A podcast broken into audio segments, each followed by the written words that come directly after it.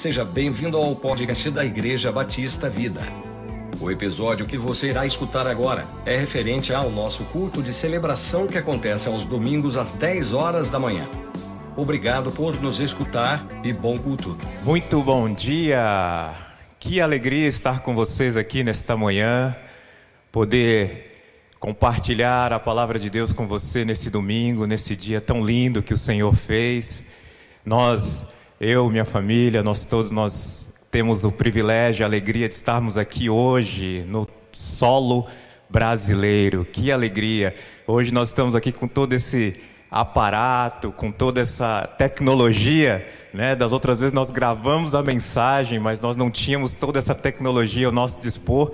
E hoje nós estamos aqui com a galera que faz tudo isso de forma tão maravilhosa e nós temos o privilégio de estarmos aqui hoje.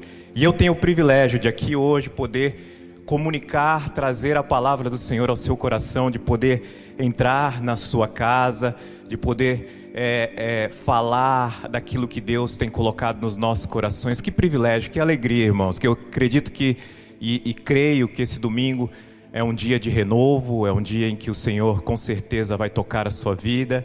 Eu creio que essa palavra é uma palavra que vai te despertar eu creio também que no dias como esses, né, dias em que nós estamos vivendo, são dias em que cada vez mais nós precisamos aprender quem nós somos em Cristo Jesus. Nós precisamos entender e aprender a nossa verdadeira natureza, nós precisamos estar mais consciente daquilo que o Senhor Jesus nos deu quando ele subiu naquela cruz, quando ele morreu naquela cruz e quando ele ressuscitou. Nós precisamos estar conscientes, porque eu acredito que nós carregamos dentro de nós um tesouro muitas vezes inexplorável. Acredito que nós carregamos dentro de nós algo tão poderoso, algo tão lindo, algo tão maravilhoso que às vezes a gente nem tem consciência daquilo que Deus nos deu, daquilo que Deus, aquilo que nós carregamos aqui dentro de nós, né?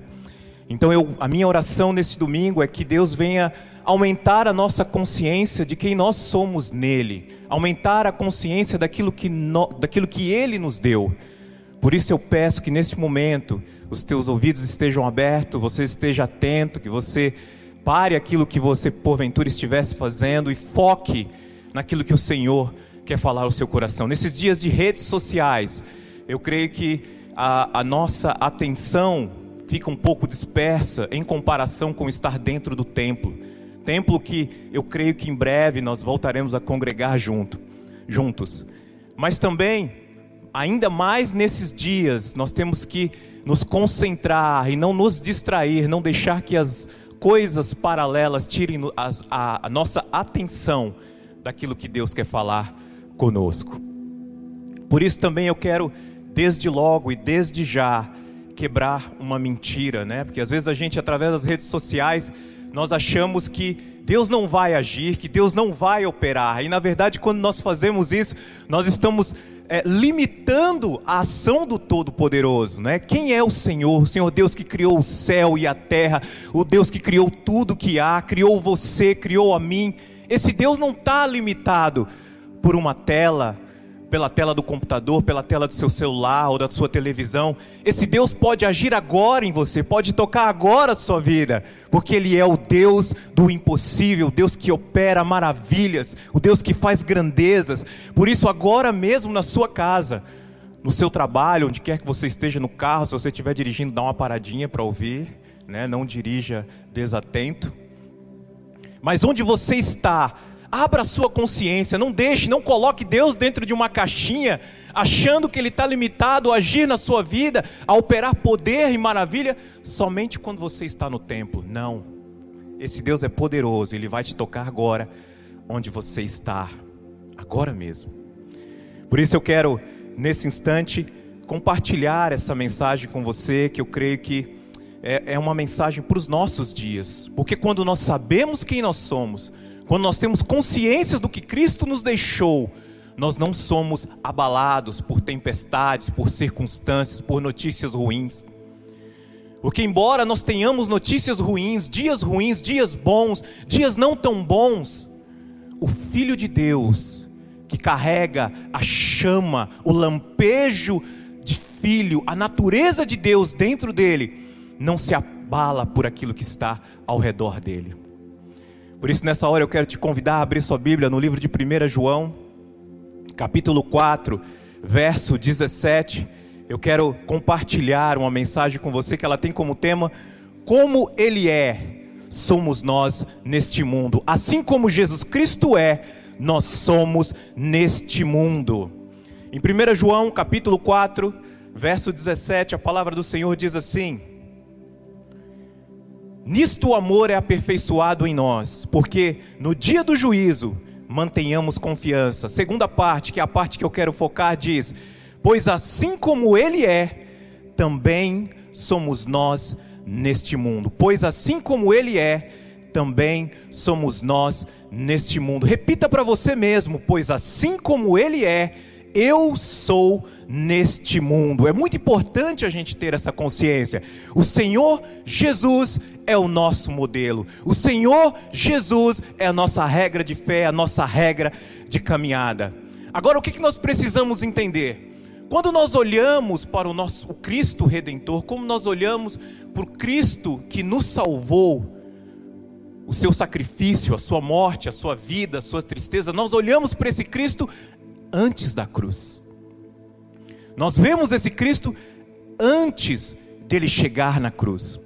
Agora, se você quiser entender a redenção, aquilo que Cristo comprou para você e para mim, aquilo que Cristo nos deu, aquilo que Cristo reservou para aqueles que os buscam e que, os, e que o obedecem, você tem que olhar para o Cristo pós-crucificação. Essa é a atenção que eu quero te chamar, é isso que eu quero agora trazer a sua atenção para te mostrar o Cristo pós-crucificação. Pois a palavra diz, do Senhor diz: assim como Ele é, e não como Ele era. 1 João 4,17, segunda parte. Assim como Ele é, e não como Ele era, assim como Ele é agora, pós-crucificação, Cristo ressurreto, somos eu e você neste mundo. Porque o que acontece é que boa parte do mundo continua aos pés da cruz, chorando por um Cristo morto, por um Cristo sem vida, por um Cristo sem poder, mas eu e você não. Nós servimos a um Deus vivo, nós servimos a um Cristo ressurreto, que nos deixou algo poderoso e maravilhoso. Por isso, eu e você, eu e você, nós vivemos a partir da vitória de Cristo. Nós vivemos a partir da vitória de Cristo e não antes. Você percebe a diferença?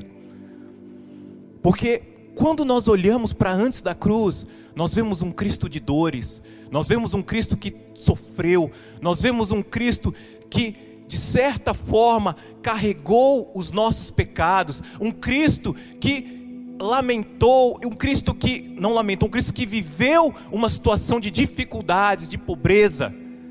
Mas para que que ele viveu tudo isso? Essa é a pergunta que nós deveríamos fazer. Para que que Cristo passou por essas dificuldades? Para que eu e você também passássemos por elas? De jeito nenhum. Pelo contrário, Cristo passou por essas dificuldades para que nós vivêssemos uma vida diferenciada nele. Então, quando nós lemos, por exemplo, 2 Coríntios, capítulo 8, verso 9, essa passagem nos responde a pergunta: por que, que ele suportou pobreza? Por que, que Cristo suportou pobreza? 2 Coríntios 8, 9 diz assim: Pois vocês conhecem a graça do nosso Senhor Jesus Cristo, que sendo rico, presta atenção, que sendo rico, se fez pobre por amor de vocês, por amor de mim, por amor de vocês. E aqui vai a parte mais poderosa: para que, por meio da pobreza dele, aleluias, vocês se tornassem ricos. Essa é a verdade. Essa é a verdade da palavra de Deus. Cristo se fez pobre para que eu e você nós fôssemos, nos tornássemos ricos. Outra pergunta: para que, que Cristo suportou tantas tristezas? Para que, que ele suportou essas tristezas? Vocês viram isso na mensagem, creio que na mensagem da semana passada, em Romanos 14, 17.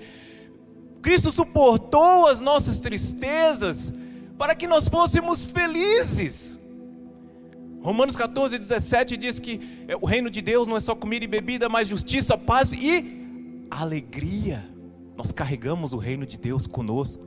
O reino de Deus tem sido estabelecido pelos seus filhos aqui na terra. Nós somos embaixadores de Cristo aqui na terra. Então Cristo suportou as nossas tristezas para que nós não suportássemos tristezas, mas para que nós fôssemos felizes. Você percebe? Eu não estou negando os dias de agonia, não estou negando os dias de tristeza, não estou negando os dias de choro. Eu estou afirmando que apesar, apesar das circunstâncias, apesar daquilo que está acontecendo dentro de nós, ao redor de nós, nós carregamos a alegria do reino conosco. E por que que Deus, por que que Cristo deu a sua vida em sacrifício por nós? Para que, que ele colocou a sua vida no madeiro? Para que, que ele entregou a sua vida na cruz? Para que nós pudéssemos ter vida.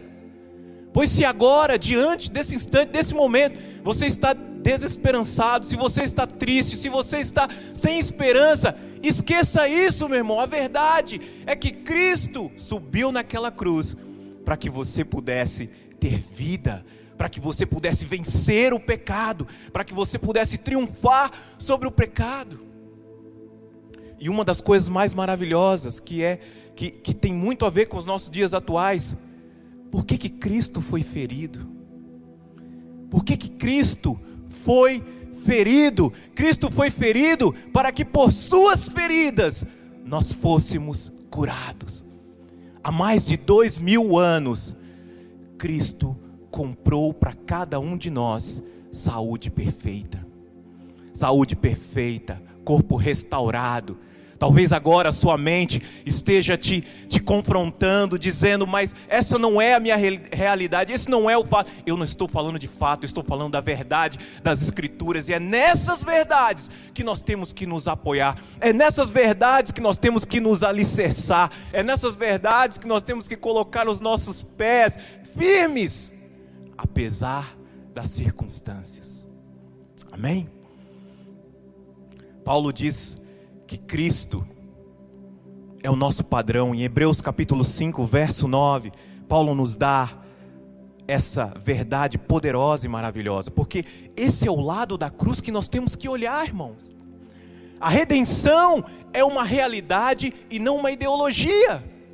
Uma ideologia a gente, a gente não crê, a gente não tem certeza de que aquilo é fa, que aquilo de fato vai acontecer, que aquilo é uma verdade. Então, quando você olha para as suas circunstâncias, para os seus problemas, você é tentado a adequar aquilo que está acontecendo com a verdade da palavra de Deus, mas isso não pode acontecer nunca.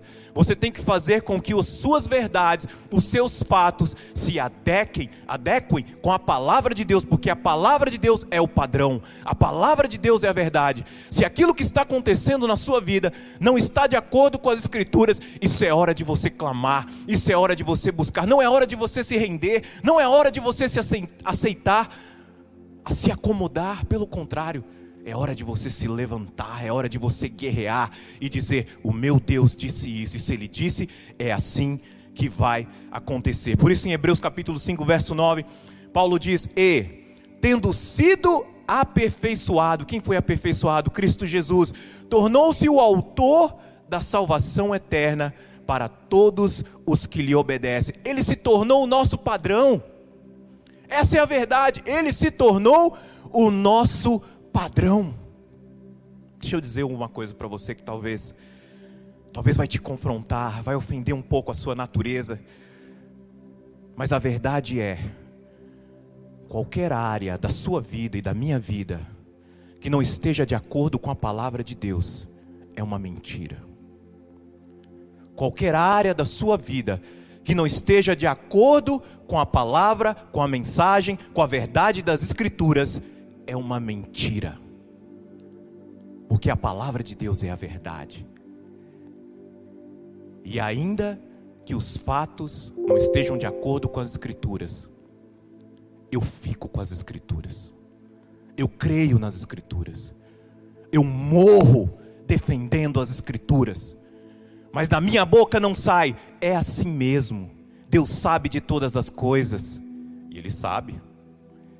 E sabendo de todas as coisas, Ele nos deixou a Sua verdade, para que nós coloquemos o nosso, o, o nosso padrão de vida, o nosso padrão de pensamento, o nosso padrão de consciência é a palavra de Deus. Então Cristo, Ele nos demonstrou, revelou e manifestou o que há do lado, desse lado dessa cruz, desse lado da cruz. Ele manifestou e demonstrou aquilo que nós somos capazes de fazer. Cristo é o nosso modelo, é o nosso padrão. Nós temos que olhar para Ele, nós temos que crer nele, nós temos que viver a partir da vitória de Cristo. Nós não vivemos antes da vitória de Cristo, lamentando e se conformando com Cristo sofredor, não. Nós vivemos a partir, além da vitória de Cristo. Que mudança de consciência, irmãos. Que mudança de pensamento. Porque quando nós ficamos antes da cruz, nós temos uma mente conformada, nós temos uma mente que aceita aquilo que o mundo coloca diante de nós, aquilo que as pessoas estão vivendo, falando ao nosso redor. Nós olhamos para as Escrituras e as Escrituras dizem e, e atestam um padrão diferenciado, mas como a nossa mente, a nossa consciência não está renovada, nós tendemos a se conformar. Mas não, eu apresento para você algo poderoso, algo maravilhoso, algo que está à nossa disposição para mim e para você. Nós temos que crer nesse modelo de Cristo, nós temos que guerrear e viver a partir da vitória de Cristo, do seu triunfo, do seu poder e da sua glória.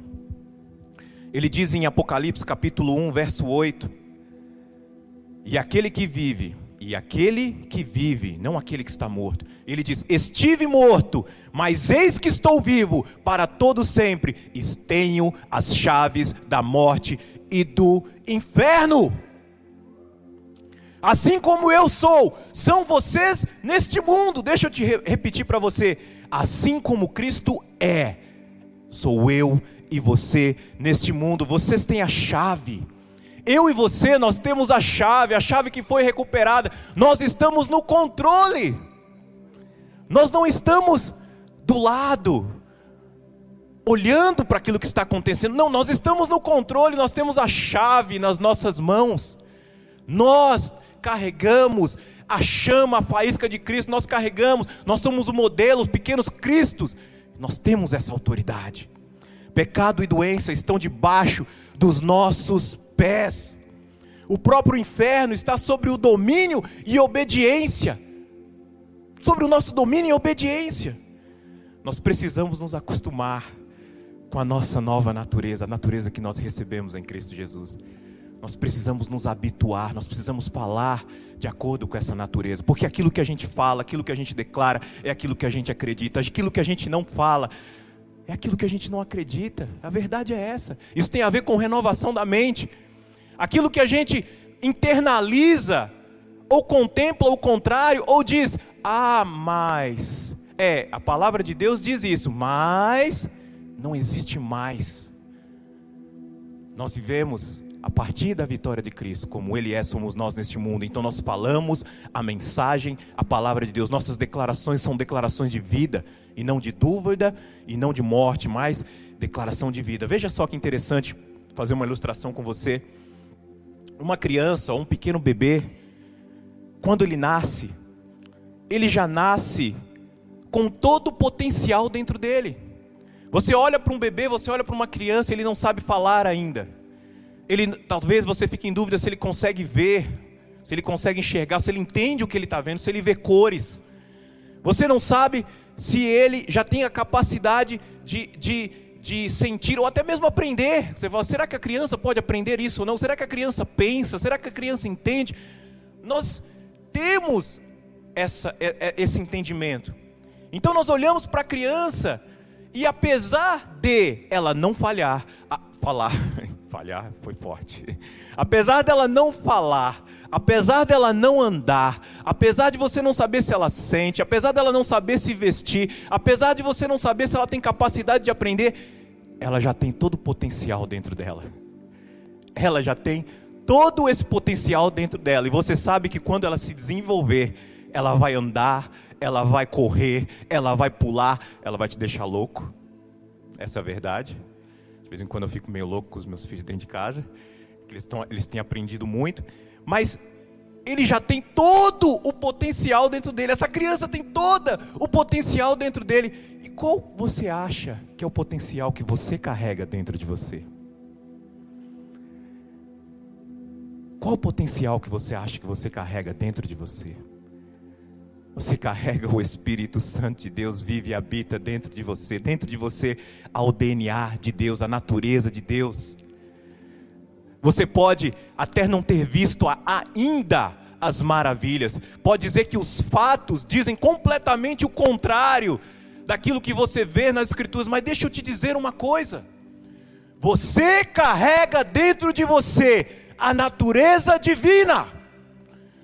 Por isso você tem o potencial, você foi preparado para andar como filho de Cristo, e como filho, você carrega o DNA do Pai. Por isso, aquilo que Jesus demonstrou, aquilo que Jesus fez, você também é capaz. Por isso que nós temos que nos descobrir na nossa semelhança com Cristo Jesus que nós somos a imagem do Deus vivo, da mesma natureza, da mesma essência. Nós precisamos alcançar a nossa plenitude em Cristo Jesus. Por isso que eu afirmo que fatos não alteram a verdade das Escrituras. Fatos não alteram a verdade das Escrituras. O que é a fé? A fé é aquilo que nós não vemos, porque se vêssemos não era fé. Por isso que os fatos não alteram a verdade da Escritura. Aquilo que nós não estamos vendo, isso é fé. Você declara a verdade das Escrituras para que um dia você veja. E você crê nisso, mesmo que você não veja.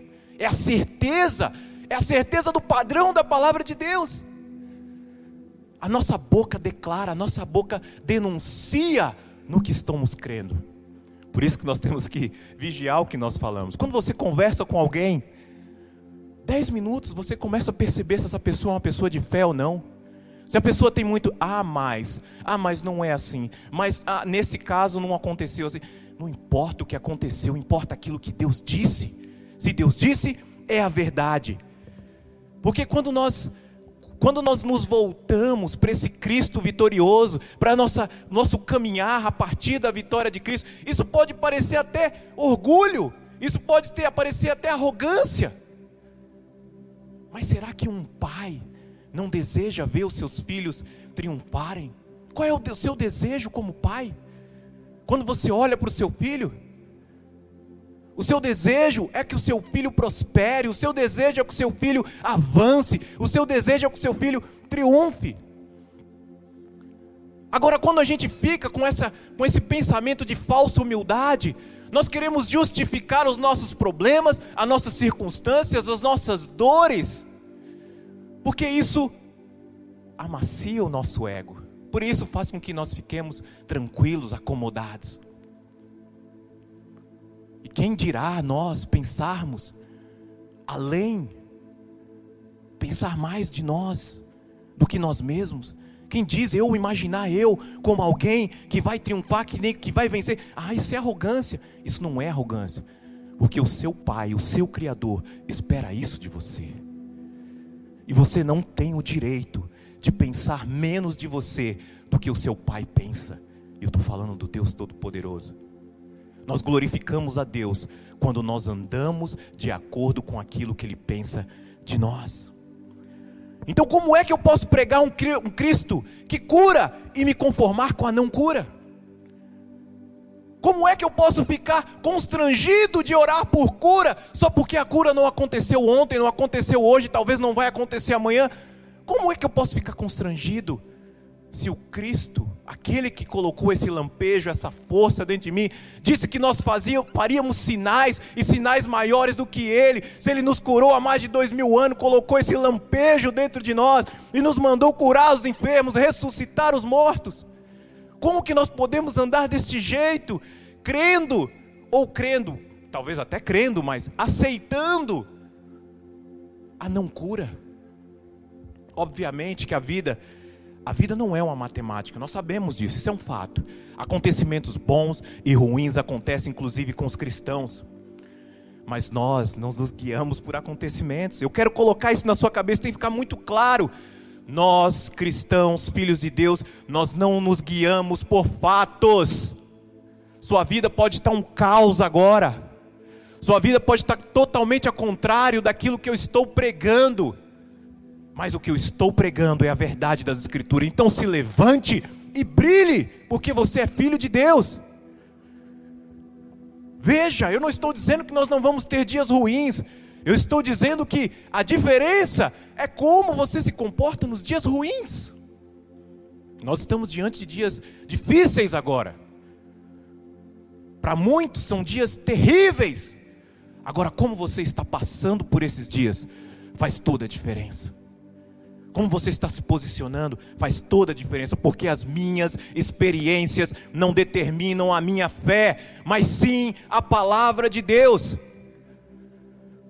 Como Paulo esmurrava o seu corpo, eu esmurro as minhas experiências até que elas se adequem com a verdade das Escrituras, até que elas se prostrem à verdade do Evangelho. Você pode dizer agora, você está falando isso porque você não tem dias ruins. Eu tenho dias ruins. Há um ano atrás eu tive um dos, mais, uns dias, um dos momentos mais difíceis da minha vida, em que minha fé foi abalada, em que minha crença foi questionada, em que aquilo que eu acreditava foi sacudido. E com certeza naqueles dias, eu quero ser vulnerável aqui com você para que você entenda que mesmo aqueles que estão ministrando, eles têm dias ruins também. Eles não estão sempre andando sobre as águas. Às vezes a gente está mais debaixo da água do que você imagina. Há um ano atrás, eu não vou falar todo esse testemunho, eu vou só beliscar ele aqui, porque eu não tenho tempo para isso. Mas um ano atrás eu tive um dos momentos mais difíceis da minha vida. Eu praticamente quase entrei em depressão, eu não queria contar, falar do assunto. Mas hoje eu posso dizer, eu creio muito em Gênesis capítulo 50, verso 20 que aquilo que o inimigo intentou para o mal, Deus usou para o bem.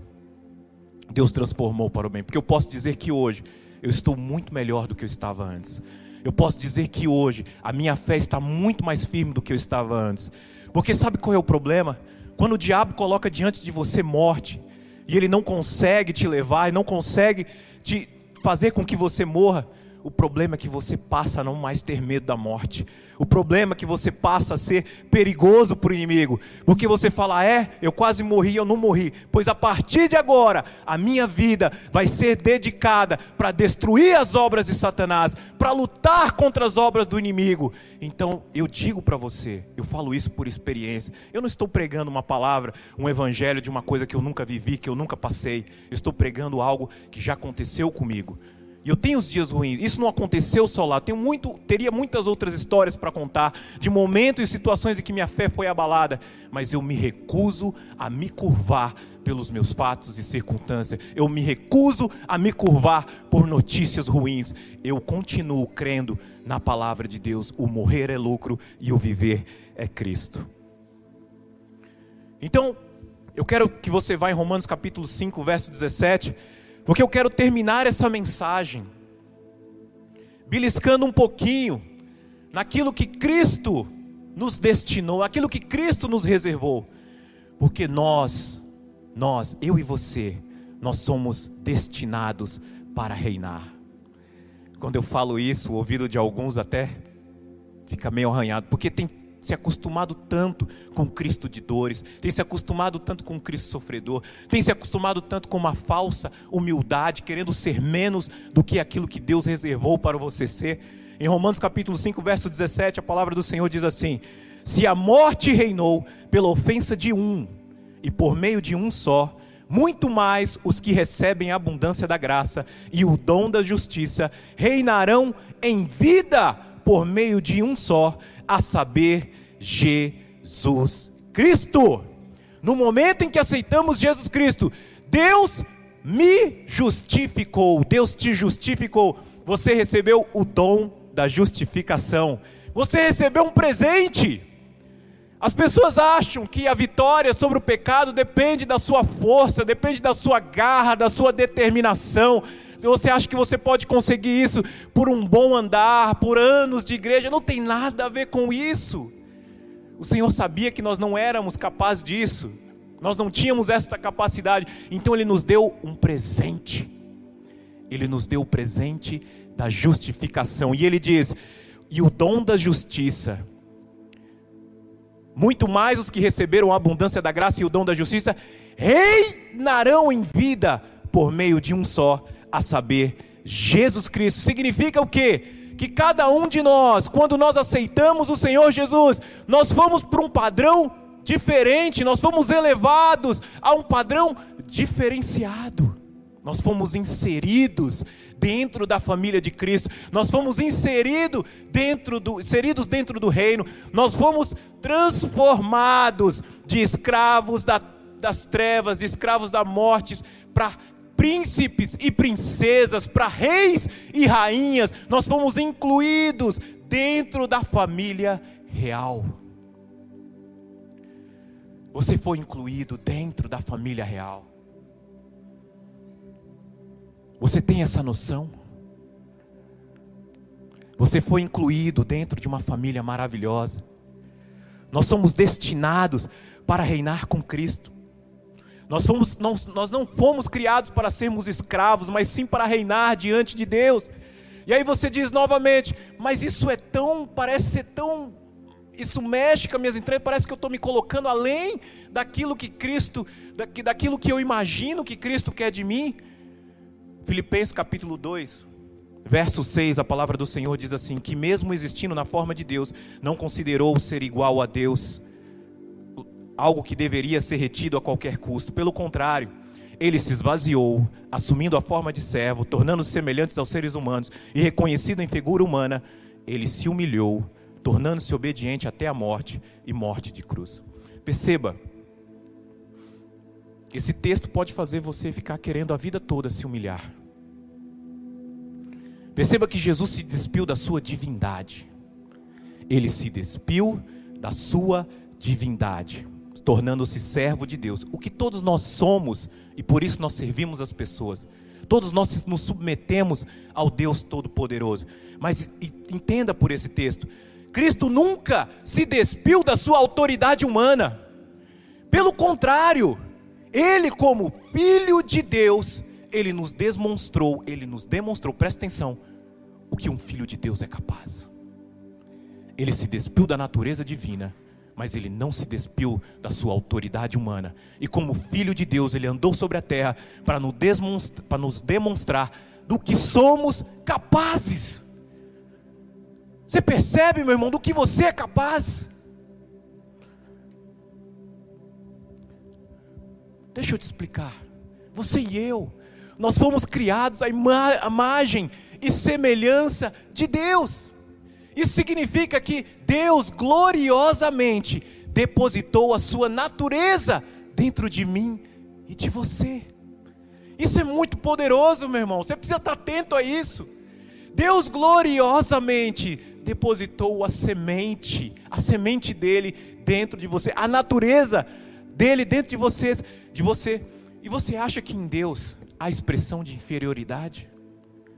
Pode haver em Deus expressão de inferioridade? De jeito nenhum, pois então não pode haver em você também. Não pode haver expressão de inferioridade, não pode haver o medo do homem, o sentimento de que você é menor do que as pessoas. Nós respeitamos as pessoas, nós honramos as pessoas, nós não nos colocamos acima das pessoas, mas também nós, nos, nós nos, não nos colocamos abaixo das pessoas como seres inferiores. Então você deveria andar em autoridade. Veja Salmos 8, verso 8, capítulo 8, Salmos capítulo 8, verso 4 palavra de Deus diz assim: esse texto é poderoso, é maravilhoso. E essa tradução ela, ela ofende um pouco a nossa, a nossa mente. Ela diz assim: Que é o homem para que dele te lembres, e o filho do homem para que o visites. Fizeste-o, no entanto, por um pouco menor do que Deus. E de, é isso mesmo que você ouviu. E de glória e de honra o coroaste, deste-lhe domínio sobre as obras da tua mão e sobre os pés, sobre os seus pés tudo lhe, pudesse, se, lhe puseste. Isso foi revelação dada a Davi. Toda vez que eu leio os, os, salmos e eu vejo algumas coisas que Deus revelou a Davi, eu fico maravilhado. Porque Davi ele teve os lampejos de algumas coisas que para a época dele era inimaginável e pensável. Olha essa revelação que ele, que ele teve da parte de Deus. Fizeste-o, no entanto, por um pouco menor, outra tradução vai dizer, do que os anjos né? e de glória, de honra o coroaste, deste-lhe domínio sobre todas as obras da tua mão e sobre teus pés, e sobre os seus pés tudo lhe puseste. Quão maravilhoso é isso, meu irmão! Você cria o seu filho, por exemplo, novamente, voltando àquela história, você cria o seu filho para quê? Você cria o seu filho para ser um fracassado? Você cria o seu filho para ser inferiorizado? Não! Você cria o seu filho e na nossa experiência humana, nós criamos nossos filhos para serem menores do que nós. Lembra o que Cristo disse quando ele estava subindo? Vocês farão sinais maiores do que o meu. A expectativa de Cristo, irmãos, é que nós façamos coisas maiores ainda, além de Cristo ser o nosso modelo. A esperança dele, a expectativa dele é que nós, nós vamos além do que ele fez aqui na terra. Essa é a expectativa de Cristo. Talvez você esteja, esteja tentando caminhar num pensamento de humildade, quando na verdade o seu pai está te chamando Cristo está te chamando, Deus está te chamando e falando: vem, o lugar que eu tenho para você é além daquilo que você acha, além daquilo que você está imaginando, porque eu sou um Deus bom que não se compara com os seus pais terrestres. Eu sou um Deus bom, um Deus que quer que os seus filhos cresçam. Por quê? Porque Deus está, Deus, Deus gosta de empoderar os seus filhos, porque nós carregamos o DNA de Deus. Pensa nisso.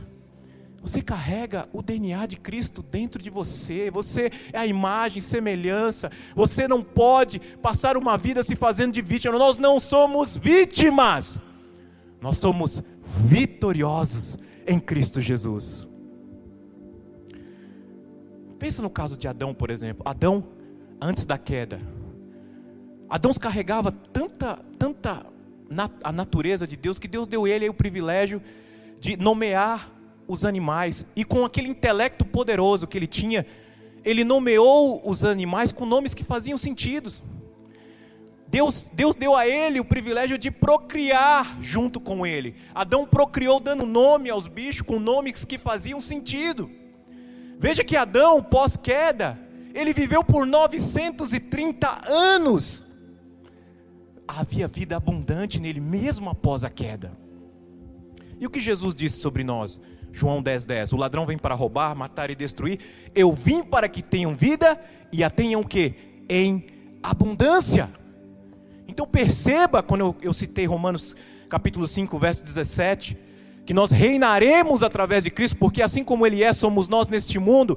Aquilo que Adão perdeu no jardim do Éden, aquela chave que Adão entregou para o inimigo, entregou para Satanás, a chave foi recuperada a chave foi devolvida e agora nós estamos novamente com a chave nas nossas mãos, com domínio sobre todas as coisas, sobre os trabalhos das mãos de Deus.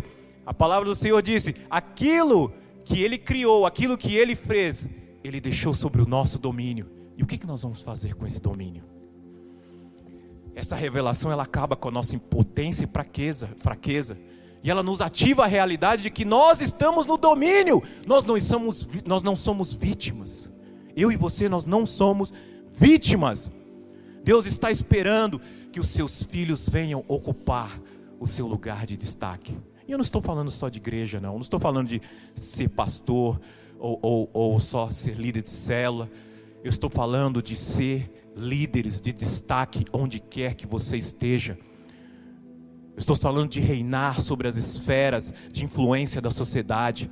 Estou falando de dominar os meios de comunicação. Estou falando de dominar os meios de arte, das artes. Estou falando de dominar a área da política. Estou falando de dominar, ser grandes empresários que dominem as riquezas dessa terra, porque é isso que Cristo espera de nós. Espera que nós venhamos a reinar através dele, por meio dele, em Cristo Jesus. Por isso que nós precisamos renovar a, sua, a nossa mente.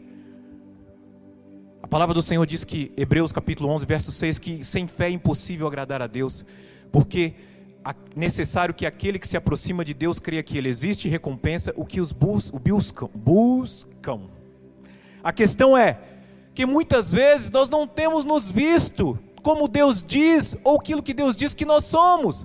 Nós limitamos a ação de Deus sobre nós, porque sem fé é impossível agradar a Deus. Então tudo passa pela renovação da nossa mente, no sentido de como você se vê, como você se olha. Quando você chega na frente do espelho, o que, que você diz?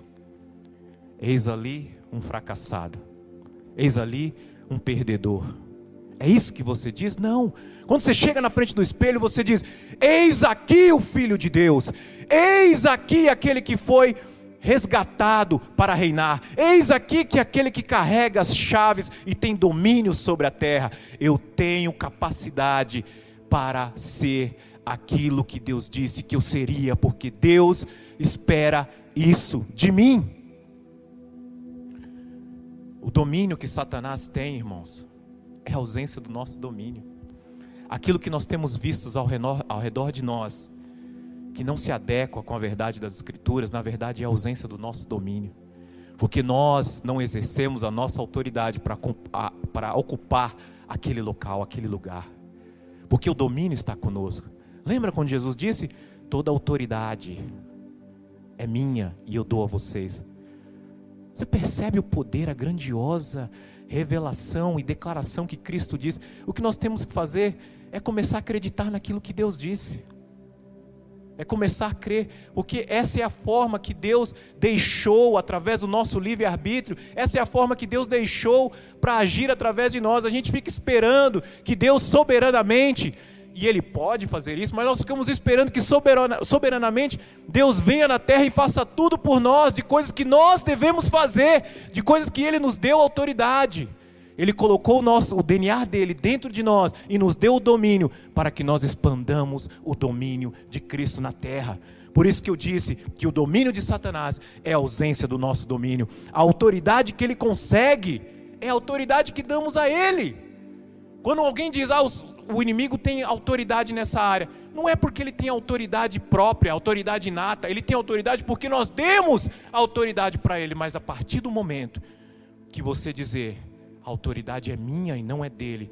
Ocupar o seu lugar de autoridade, ele não vai mais tocar em você, ele vai fugir de você, porque a autoridade é sua, a autoridade te pertence. Ele tem usurpado a nossa herança, porque cremos que somos filhos de Deus, mas às vezes não cremos que nós temos direito à herança. A gente até acha que a gente é filho de Deus, a gente crê que é filho de Deus, a gente crê que é salvo, a gente crê na salvação, mas às vezes a gente não crê que a gente tem direito à herança que o nosso Pai deixou para nós. Então vamos tomar posse dessa herança, vamos agarrar essa herança, porque sabe o que acontece?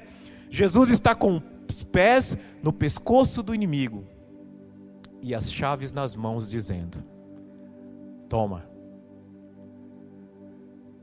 essas são as chaves. Eu te dou todo o domínio e toda a autoridade vão conquistar, vão expandir o domínio. Vocês têm de volta toda a autoridade. Hajam como tal, haja como príncipe e princesa, porque nós vivemos a partir da vitória de Cristo. Fatos não alteram a verdade das Escrituras e nós somos destinados para reinar em Cristo Jesus. Amém? Queria orar por você nesse instante, pedir que você se colocasse de pé. Eu queria declarar essa palavra sobre a sua vida, declarar a verdade das Escrituras sobre você. Papai, em nome do Senhor Jesus, obrigado por esse dia maravilhoso, obrigado pelos meus irmãos, cada um deles, papai, que estão aqui hoje, nesse momento, ouvindo a tua palavra, mesmo aqueles que vão ouvir depois, as pessoas que estão aqui, papai, tirando tempo para ouvir as Escrituras. Eu vejo aqui várias pessoas neste momento é, é online ouvindo a palavra de Deus, a Sônia, é, a Priscila, o, a Juliana Santana, a Lídia, Gabriela, várias pessoas que estão aqui e que eu creio que o Senhor está tocando a sua vida agora, que o Senhor está falando com você novamente. É, é, não limite a ação da palavra de Deus à, questão da distância, a questão das redes, da, da internet. Através da internet agora, o Deus vai mandar um sinal elétrico que vai te atingir aí na tua casa. A Mirla, agora aqui também a Jaqueline, muito bom dia. Tenho certeza que o Senhor vai dar a vocês um almoço maravilhoso, poderoso, que vocês vão é, é, meditar, mastigar nesta palavra hoje e durante a semana. Deus vai falar muito forte com você, a Juliana Junqueira, Gabriela Rangel. Que maravilha, irmãos. Como é bom ver que é, a distância, o fato de nós estarmos através das redes sociais, não tem impedido você de continuar conectado com Deus. E mesmo aqueles que vão ouvir a palavra do Senhor depois, nós é, abençoamos a sua vida agora, nós declaramos esta palavra sobre você.